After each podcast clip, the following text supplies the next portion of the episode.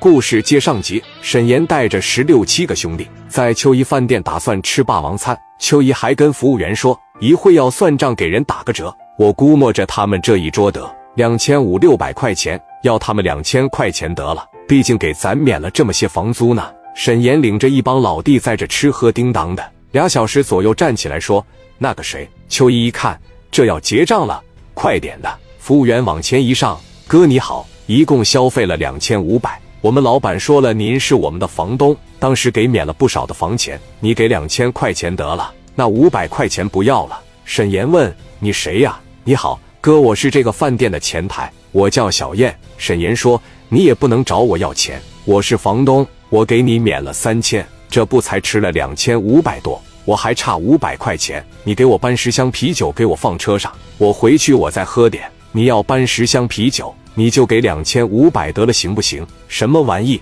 我给两千五百，我跟你说不着。老妹，你太不会说话了。你把老板找来，我给什么钱？这是我家房子，怎么的？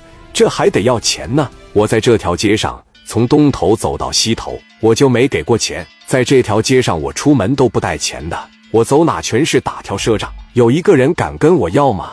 他们还得给我交保护费呢。把老板找来，快点的。秋姨一瞅，完了。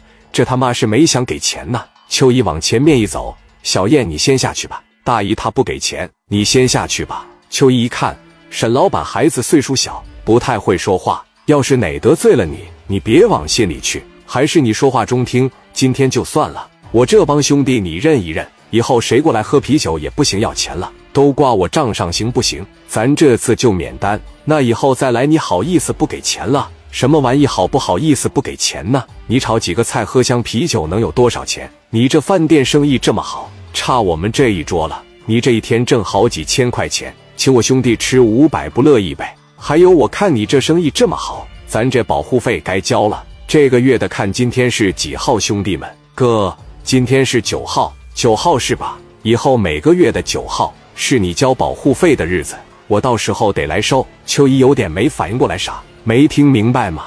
我说每个月的九号是我收你保护费的日子，我过来你就给我钱。我说的听明白了吗？不是说了不收保护费吗？这怎么又收保护费了？我还不收你保护费。你要是生意不行，一天就三桌，两桌你连房钱也挣不出来，我就不找你要了。关键你这生意这么好了，你看前面开洗浴的，一天就能挣个几百块钱，那得还得给我拿一半。这条街上别人都给我交。到你这了，你不给我交，你这就等于破了我规矩了。你要破了我规矩，你就别在这干了。房钱我退给你，我找别人开，他照样能干的挺火，一天好几千块钱。他该给我拿保护费，他就给我拿保护费。秋衣说：“你看我要交保护费，这一个月得给你交多少钱？我看你这一个月挣个十来万，应该是没什么问题。我哪能挣那么些呀？